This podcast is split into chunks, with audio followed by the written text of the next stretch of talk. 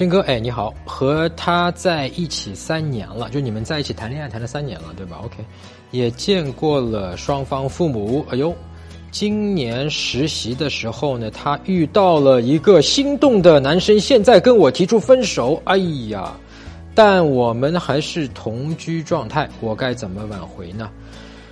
哎呀，哥们儿，我理解啊，这个心情你现在肯定是非常的痛苦，非常的纠结。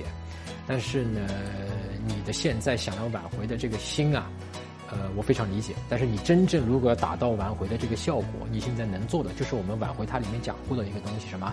因为他现在是由于遇到了这个男生，他是因为这个男生要跟你分手的。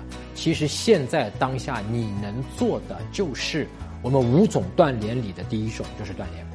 然后在这个过程中，你得尤其注意一个事情，完全的忽略那个男生，完全的忽略这个男生，就是跟你的女朋友在无论是讨论挽回，讨论是不是为什么要离开你，当然你不要去讨论这个事儿。其实如果你们说到这个事儿的情况下，千千万万，包括我们在断联之后，不是跟他复联吗？重新去挽回他的时候吗？你也不要去聊那个男生。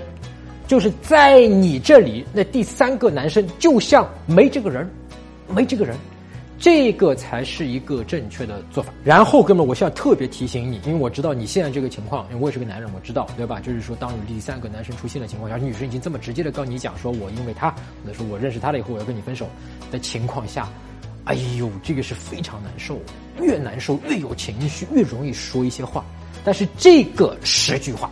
就是在挽回过程中啊，这十句话你是千万不能说的啊，千万不能。我之前在微信公众号里面写过，对吧？你可以在微信公众号上面搜索“陈真”，成功的陈，真假的真，我的名字陈真，关注我的微信公众号陈真之后呢，编辑回复“挽回”两个字啊，你就能够看一下免费的啊，那十句话不能说。打开微信，点击上方搜索，输入“陈真”，成功的陈，再点搜一搜。那个戴眼镜的就是我，点一下这个人，点击关注公众号，你就加上我了。输入我刚才给你的关键词儿，你就能收到那篇文章了。所以现在你要做的一个事情，就是跟你女朋友好好坐下来去讨论一个事儿，就是说，OK，呃，你想要跟我分手，对吧？因为你喜欢上他了。我虽然是十分的不舍得，但是既然你跟我提了，呃，你是认真的，我看出来了，那么说明你是已经考虑清楚了，你考虑好了。啊，也就是说，我估计啊，你也是前面大概，呃，经历了很多的时间，你最后才考虑好的。那么，我知道我的挽回应该已经是无济于事了。现在，你可以直接跟他这么讲啊。那么，我想就想问一下，就是说你现在跟我之间的打算是怎么样的？